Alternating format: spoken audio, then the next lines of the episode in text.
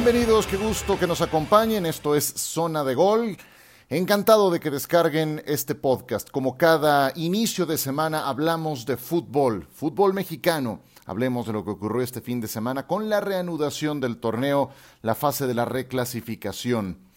Nunca me ha gustado cuando en la primera ronda de la liguilla el octavo elimina al primero de la clasificación. No me gusta que cuatro meses de regularidad, de consistencia, se vayan al demonio por lo que ocurre en 180 minutos. El octavo enrachado llega y le pega al primero. ¿Cuántas veces lo hemos visto? Pero también entiendo que es parte del show. Entiendo que eso es lo que hace atractiva la fase final y que todo el mundo sabe las reglas desde el principio. Justamente este fin de semana, el decimosegundo lugar de la tabla, el Puebla echó a Rayados de Monterrey, quinto lugar de la general. Y les digo una cosa, no siento la más mínima pena por Monterrey. Créanme que simpatizo con ese equipo. De hecho, me cae bastante bien el Monterrey. Me gustan muchas de las cosas que los rodean, su afición, cómo lo han gestionado, el talento que han reunido en su grupo de jugadores. Pero tampoco puedo olvidar que fueron el peor equipo del torneo Clausura 2020 que tuvieron todo en la última jornada para evitar el repechaje. Bastaba con que derrotaran a las Chivas en la última jornada y le arrebataban a Cruz Azul el cuarto lugar. ¿Se acuerdan cómo perdieron ese juego contra las Chivas? Le sacaron el resultado en los últimos 10 minutos. Y no pudieron con el Puebla en Monterrey a un único partido que se fue a penales.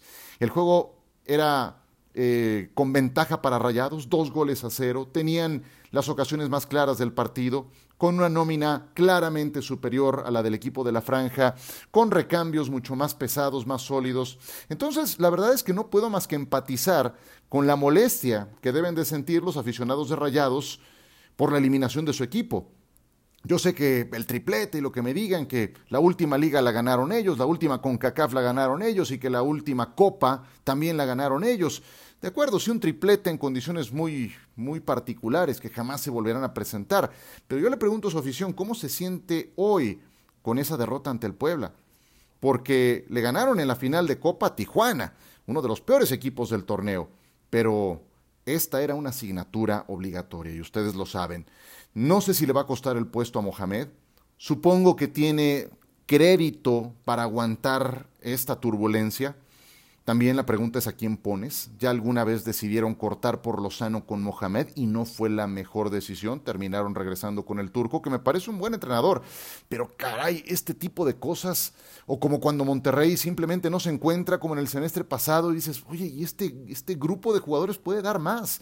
Entonces, vaya, yo sí creo que todavía tiene crédito para continuar. Hay, hay varios errores individuales que no se pueden señalar, o sea, no todo le corresponde al técnico. Hugo González creo que da uno de sus peores juegos como jugador de rayados. Nico Sánchez suele ser muy certero para cobrar los penales. Falló el más importante en la tanda decisiva. César Montes y el penal que comete al 87 sobre Ormeño, una entrada eh, totalmente innecesaria, al límite. El puente trágico que le hace el disparo de Ormeño en esa jugada al propio Hugo González y todas las fallas anteriores que se dieron cuando Monterrey fue claro dominador del partido. Ese no es problema de Puebla, obviamente, que con todas sus limitaciones va a cuartos de final y se va a enfrentar al León. El León hizo 40 puntos en el torneo, Puebla hizo 20, el doble. León ganó 12 partidos y el Puebla apenas 6. Lo duplicó el León. No recuerdo en la historia alguna serie de liguilla más desequilibrada que esta por sus resultados en el torneo general, solamente con el sistema de competencia que tenemos en México. Me da obviamente mucho gusto por Carlos Poblete, ya analizándolo desde el ángulo del equipo de la franja. Eh, Carlos Poblete es el que está al frente del proyecto deportivo. Me da gusto por Juan Reynoso, gloria del Cruz Azul eh, y ahora entrenador del Puebla y por todo el grupo de jugadores. Eh, hay, algunos que, destacan por su personalidad, por su calidad. Viconis me parece que eh, desde el torneo pasado destacaba, es de los porteros con más ceros eh, colgados en su portería. Osvaldo Martínez, que todavía conserva fútbol, vieron el gol que anotó justamente en este partido contra Monterrey. Santiago Ormeño, que es de las grandes revelaciones del torneo.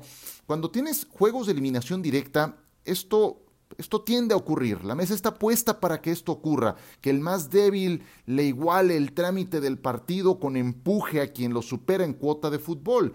Tigres terminó, por ejemplo, sufriendo más de la cuenta también ante un Toluca al que estaban dominando, ganaban 2 a 0 después de dos genialidades de Guiñac y Toluca por poco les empata. Las fallas del Chaca Rodríguez, la expulsión a Hugo Ayala, las fallas de Quiñones que les estaban cobrando factura conforme avanzaban el partido. Tigres avanza, va a enfrentar a Cruz Azul. No me sorprendió que Pachuca eliminara a Santos Laguna el sábado, la verdad era algo que, esperaba que ocurriera. Santos fue muy irregular durante el torneo y Pachuca tiene un plantel de respeto. Y las Chivas avanzaron, ahora ampliamos de ese tema porque van contra el América. Entonces los cuartos de final quedan de la siguiente manera.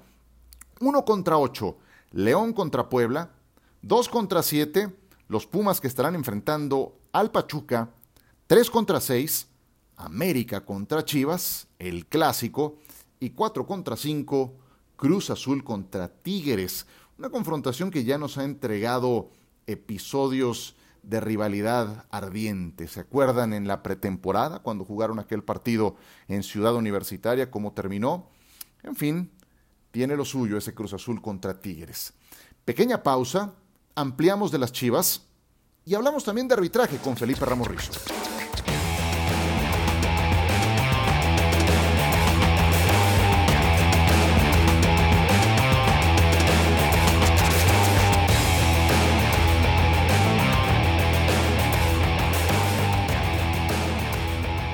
Seguimos, zona de gol Ciro Procuna. Qué gusto que descarguen este podcast. No olviden ponerlo entre los favoritos y dejar su punto de vista. Si son cinco estrellas, qué mejor. Las Chivas, todo un tema. ¿Cómo demonios se les complicó tanto un partido como el del sábado? Necaxa no traía nada. NADA, nada. Este equipo hace dos meses era el sotanero general, era el peor del torneo, el Necaxa. Revisen la tabla general del 15 de septiembre no había otro equipo peor que el Necaxa y por azares del destino se encontraron en reclasificación ante las Chivas. Bueno, ese Necaxa el sábado reconoció su técnico, dieron su peor partido del torneo y aún así en los 15 minutos finales arrinconaron a las Chivas y le pudieron haber empatado el partido. No puedo creer que Guadalajara no haya liquidado este juego. Entiendo por qué fue. El Canelo Angulo, Uriel Antuna, no jugaron mal, fueron desequilibrantes.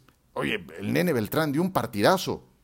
Pero el nene Beltrán es un contención que roba balones, que distribuye, que en todo caso pisa los linderos del área, que puede pegarle de lejos. Canelo Angulo y Uriel Antuna son muy rápidos, van por la banda, desequilibran. Todo eso lo tuvo el equipo de Chivas con esas individualidades. Pero no había un referente de área que las concluyera. Y ahí es donde pesan las lesiones de Macías y de Alexis Vega. Chivas tuvo un ataque chato en ausencia de estos jugadores.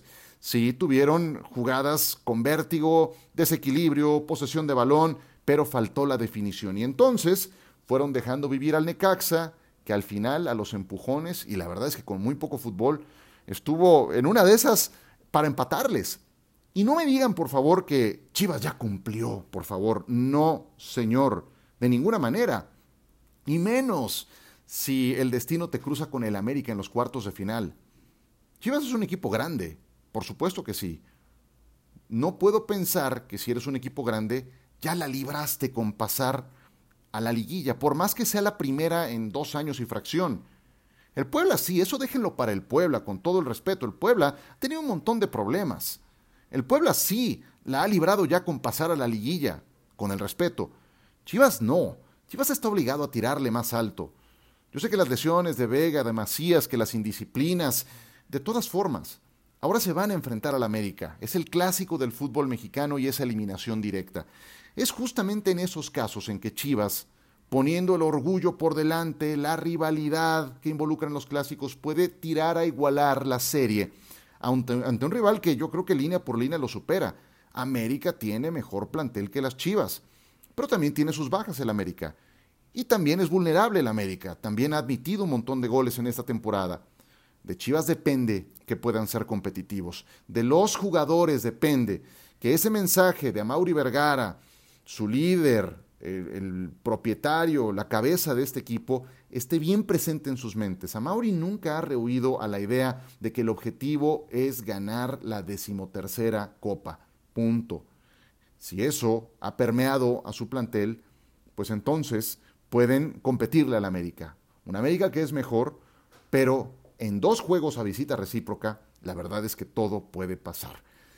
Fue lo mejor que le pudo pasar al torneo, que fue irregular, que fue atípico, sin gente en las tribunas, muchas veces con eh, un nivel que dejó mucho que desear. Encontrarnos con un clásico en cuartos de final es una gran noticia para este Guardianes 2020. ¿Y cómo andamos con el arbitraje? Felipe Ramos Rizo, nuestro analista arbitral en ESPN, nos acompaña el día de hoy en Zona de Gol. Felipe, ¿cómo estás? Gusto en saludarte. Hola Ciro, un gusto saludarte y estar aquí contigo y hacer los comentarios eh, del arbitraje con respecto a los partidos que se jugaron en el repechaje. Un gusto saludarte. Qué gusto que estés en eh, zona de gol, querido Felipe. Fernando Hernández, háblame de este árbitro que dirigió el partido entre Tigres y Toluca. Eh, ¿Cómo lo viste? Me pareció muy dependiente del VAR. ¿Qué hizo bien y qué hizo mal? Sí, eh, Ciro, desafortunadamente el trabajo de Fernando Hernández es, es, muy malo, lo tengo que decir, es muy malo. Algo que le ha costado mucho trabajo es eh, manejar muy bien la tarjeta roja, saberla mostrar en el momento oportuno, y es cuando su trabajo empieza a perder credibilidad. Y él, en lugar de crecer, empieza a hacerse chiquito y desafortunadamente los partidos se le escapan de las manos, ¿no? Ayer expulsó en dos ocasiones a Hugo Ayala, ninguna de las dos expulsiones proceden, en ambas se equivoca, y cierra con una eh, lamentable decisión que no toma ni él ni el VAR a no decretar un penal por mano de Salcedo en el minuto 94 ya de tiempo corrido, un penal que pudo cambiar el rumbo del partido. Un lamentable, lamentable trabajo que seguramente lo sacará ya de la liguilla. Hablemos de Fernando Guerrero. En el Rayados contra Puebla, puf, le llovieron penales. Y no me refiero a los de la tanda decisiva, sino a lo que pasó en los 90 minutos. ¿Crees que tomó las mejores decisiones? Sí, cuatro penales eh, en el partido de ayer con Fernando Guerrero extraño ver un partido con esa cantidad de, penales, pero en mi opinión tres son muy bien sancionados en forma directa por él, eh, donde no tuvo que recurrir al VAR. Lamentablemente hay uno a favor de Monterrey donde su asistente participa indicándole que hay falta, teniendo que recurrir al VAR y cambiando la decisión que, que se me hizo lo correcto porque no había falta en esa, en esa decisión. El arbitraje de Fernando Guerrero muy bueno, en verdad que ojalá y dirigiera así porque de repente cambia su estilo, eh, se vuelve más comodino, eh, se la vive en sociales en el partido, pero ayer muy serio, muy responsable, me, me agradó mucho su partido. Felipe, dime qué esperas del arbitraje en esta liguilla. ¿Cuántos árbitros confiables tenemos? ¿Cuáles son esos árbitros en los que confiarías darle el silbato para que arbitre la final del Campeonato Mexicano? Sí, lamentablemente, Ciro, el arbitraje cuenta con pocos árbitros confiables. El, torneo fue mal dirigido. Yo creo que es uno de los torneos eh, peores que he visto en la historia del arbitraje. Y podríamos contar con César Ramos, con Fernando Guerrero, con Diego Montaño. Y para mí, el mejor árbitro del torneo, Jorge Antonio Pérez, que lamentablemente y ante una pésima decisión de la comisión de arbitraje realizó pruebas físicas y se lesionó. Eh, posiblemente esté fuera de toda la liguilla, que es una baja, una baja importante para el arbitraje mexicano, porque Jorge Antonio Pérez había, eh, como lo, repito, para mí, en mi opinión, el mejor árbitro de todo el torneo. Pocos árbitros, eh, Ciro, confiables para esta liguilla. Esperemos que tengan un buen cierre, pero sí, la, cartera de, de la Comisión de Arbitraje está muy limitada. Felipe Ramos Rizo, muchísimas gracias por acompañarnos en Zona de Gol. Te mando un abrazo. Gracias, Ciro. Fue un placer estar contigo. Te mando un fuerte abrazo y saludos, saludos a toda tu audiencia. Gracias. Hasta pronto. Muchas gracias a Felipe Ramos Rizo, árbitro mundialista por México en el 2002. Tuve el gusto de, cubrir aquel mundial, de relatarlo para DirecTV. De hecho, me tocó transmitir el partido que Felipe arbitró en cuartos de final en Shizuoka ni más ni menos que un Brasil contra Inglaterra. Y se echó al plato a Ronaldinho, le sacó la tarjeta roja en ese mundial Felipe Ramos Rizo. Un gusto tenerlo en este podcast, compañero nuestro, para fortuna de esta audiencia. Muy bien, pues con eso cerramos. Ojalá sea una gran liguilla, ya estaremos de vuelta. Próximo viernes hablamos en esta zona de gol de fútbol americano, recuerden, de lo que nos deje la jornada de Día de Acción de Gracias y desde luego perfilando la siguiente que viene en, eh, la en la NFL, que será la semana número 12. Por ahora, gracias por su compañía. No olviden suscribirse, dejar su review en este podcast. Zona de Gol, Ciro Procuna, gracias. Hasta muy pronto.